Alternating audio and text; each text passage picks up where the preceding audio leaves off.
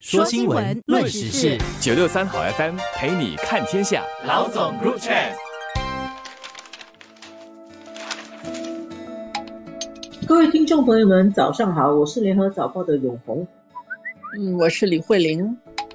最近新闻很多，但是呢，在十二月底的时候，中国传出来几个反腐败的新闻，还是挺引人关注的。如果你没有看到联合早报的话，你们就会看到。中国有了一个新的国防部长，而这也让我们想起来，就是原来的国防部长李尚福嘛，七月底的时候落马了。其实那个时候有很多关于军队的高层人员、军中的将领突然间消失的新闻，无声无息。最引人注意的就是原来的火箭军司令李立超，他就突然间应该出现了公开活动，他没有出现。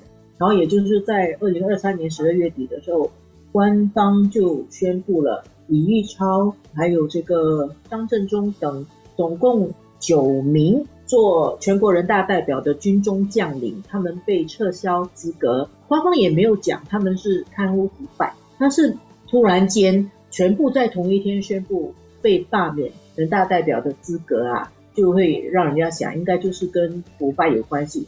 还有另外一个，就是有几个管武器生产的中央特大型国有企业的董事长或者是经理落马。这个火箭军啊，是中国的第四兵种，它是在这个陆军、海军、空军这三个军种之外的另外一个独立的兵种。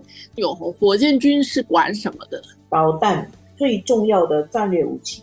飞弹啊，包括什么东风二十一啊、东风十级的那一些最严重的核武器，也是在他们那边。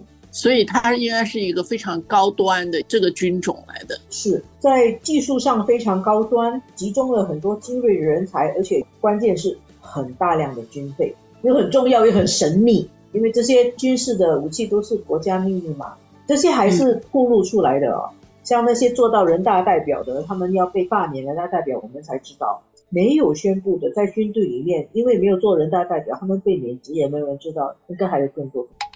中国军队反腐，这个并不是这个时候才开始做的。实际上，习近平从十八大之后，他当受形容是叫做骇人听闻。那个时候抓了军委的副主席郭伯雄、徐才厚，连到底贪了多少钱，那个。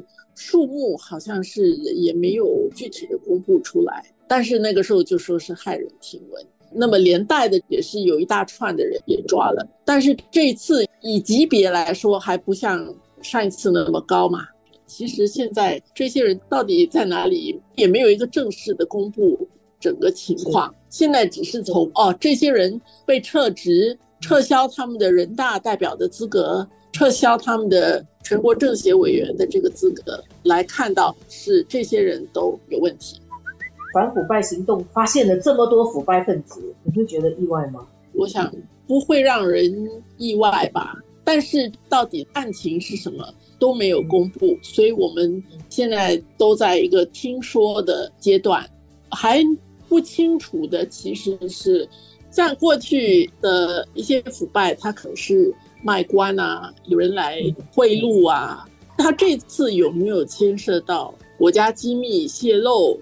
这个倒是非常引人关注的，因为我们刚才说了嘛，这个火箭军它是属于掌握这些高端的技术的，它如果是有泄密的话，这个对中国军队的影响应该会是蛮大的。现在有几种说法了，大家其实都是猜测。一种很广泛流传的猜测就是，火箭军因为他掌握了很多国家机密，包括前年底美国有流露出很多中国军队的一个报告。然后另外一种可能更严重的就是他们有一个政治上的团团伙伙，有政治动机。然后还有另外一种说法就是，这些人呢，他们因为掌握大量的国家经费嘛。